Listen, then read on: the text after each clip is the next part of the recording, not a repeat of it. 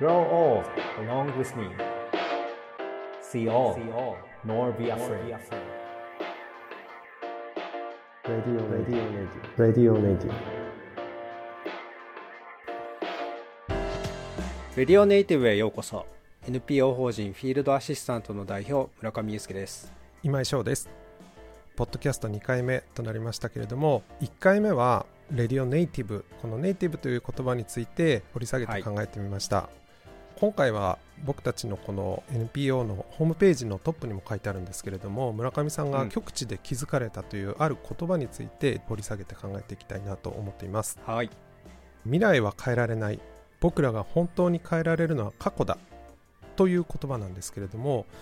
この言葉、ちょっとよく意味がわからないんですけれども普通未来は変えられる。だけど過去ってもう起きてしまったことだから変えられないんじゃないかなと思うんですけれどもこれって、えっと、どういうところからこの言葉が行き着いたんでしょうか？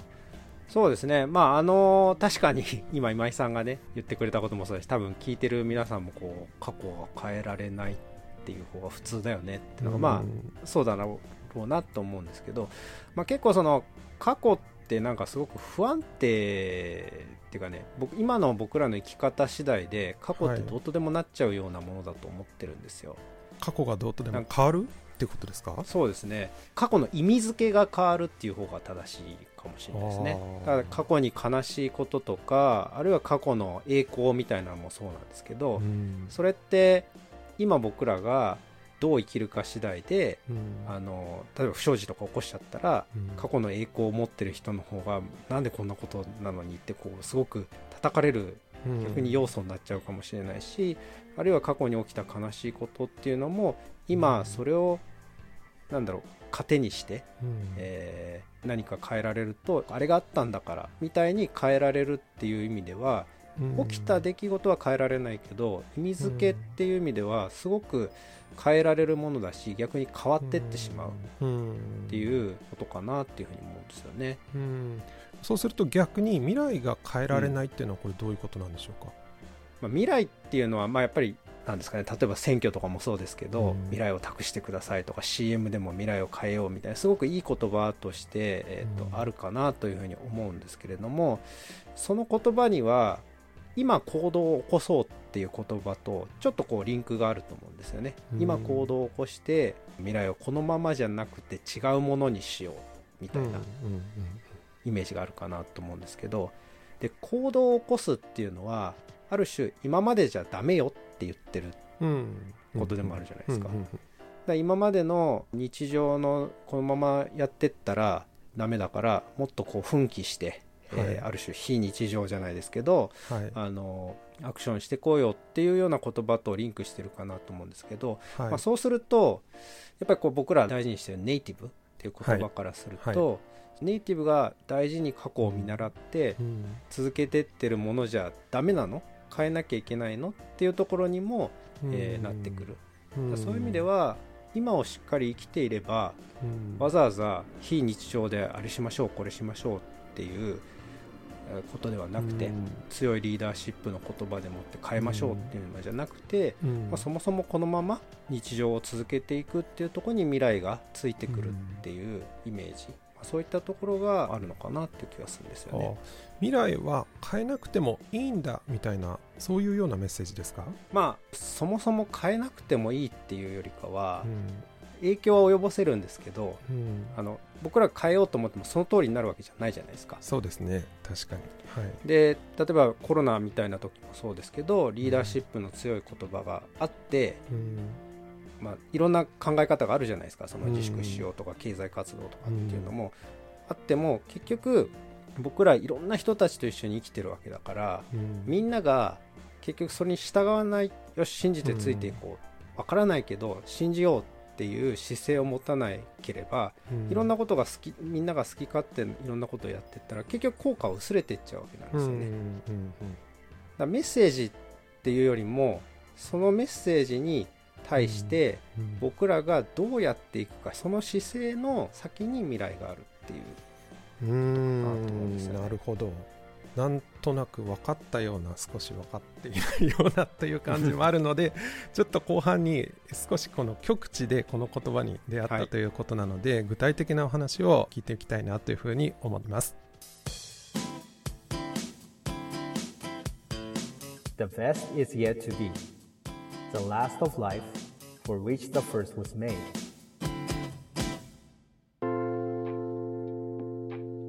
レディオネイティブ未来は変えられない僕らが本当に変えられるのは過去だ。この言葉なんですけれども村上さん、はい、これは極地で村上さんが考えるに至ったということなんですけれども具体的にこの極地ってどこだったんですか？極地というよりかは極地にいる人ですかね。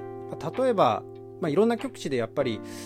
この人たちの暮らしってどうしてこう美しいっていうのかな？なんかすごく無駄のなく、はい、無理もなく続いていくのかなっていうふうなところをいろいろ考えてみると例えばネパールの先週ネパールの人の話もあったと思うんですけど、うん、まあ、ネパールであり僕が言ってた南極でありっていう、うん、どの人にもやっぱり共通するっていうところがあるんですよね。はい、だからまあ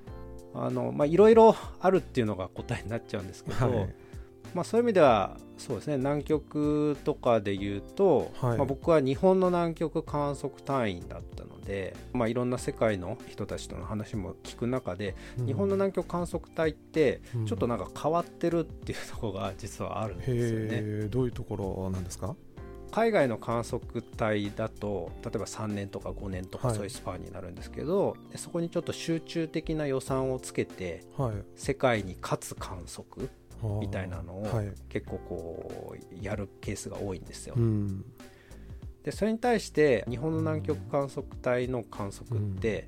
まあ、今でこそちょっとそういう他の国と似たようなことをやり始めてますけどどっちかというとこう50年ただただ続けてますみたいな、のことを結構ねたくさんやってるんですよね。どんなことをやってるんですか？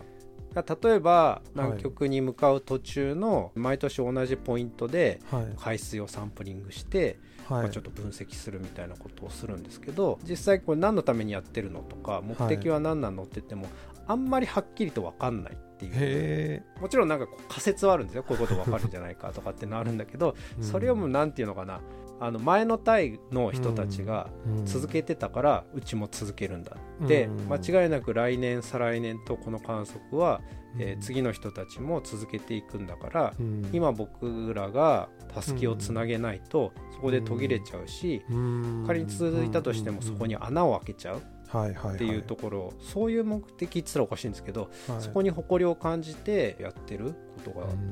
すごくあるんですよね。はいはい、そうなるとどうですか？今井さんなんか西洋と日本と、まあ、どっちがいいっていうかどっちが効率的っつったらいいのかな？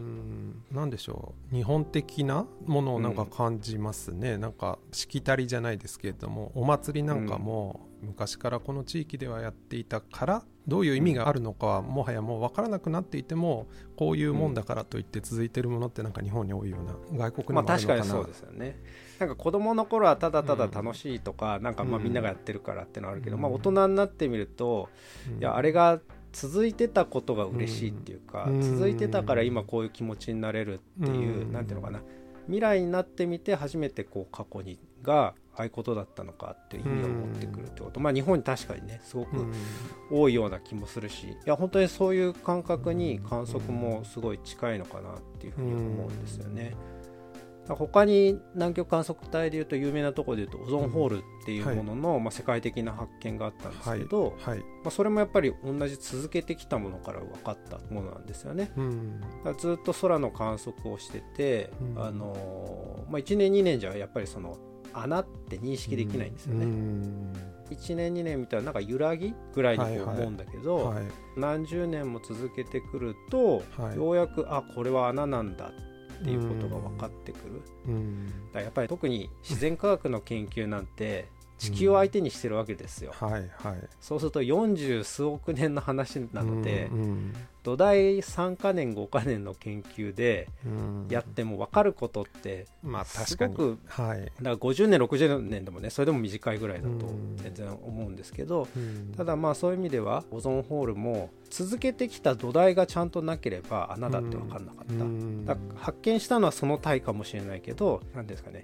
チームプレーってよく言いますけどはい。過去の人たちを含めたチームプレーができるっていうのはあすごくね観測隊ならではって言っていいのかな。僕はすごく感動したんですよ。あなるほど。そういうことができる。そこにいる人だけじゃなくて同じところで同じことをしてきた人たちと一緒に未来に歩んでいくみたいな感覚なんですかね。そうですね。だから、まあ、自分たちがやるとねその昔の人と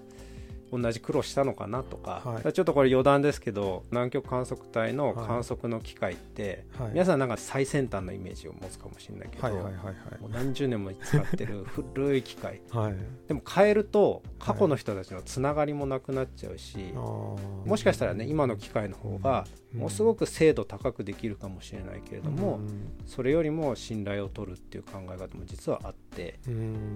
今南極でやってるやつっていうのはきっとこれから50年先も続いている。あの50年後の隊員の人たちから見た時のこの50年前のこの人たちってもう僕らのことなんですけど、まあこれが途切れないでやってくれたから今があるんだなっていうふうに思ってくれるっていうのは何かすごくネイティブだなっていうふうに思いますね。確かにそう考えると日常っていうのがすごく意味のあることの繰り返しなんだなっていうような感じがしてきますね。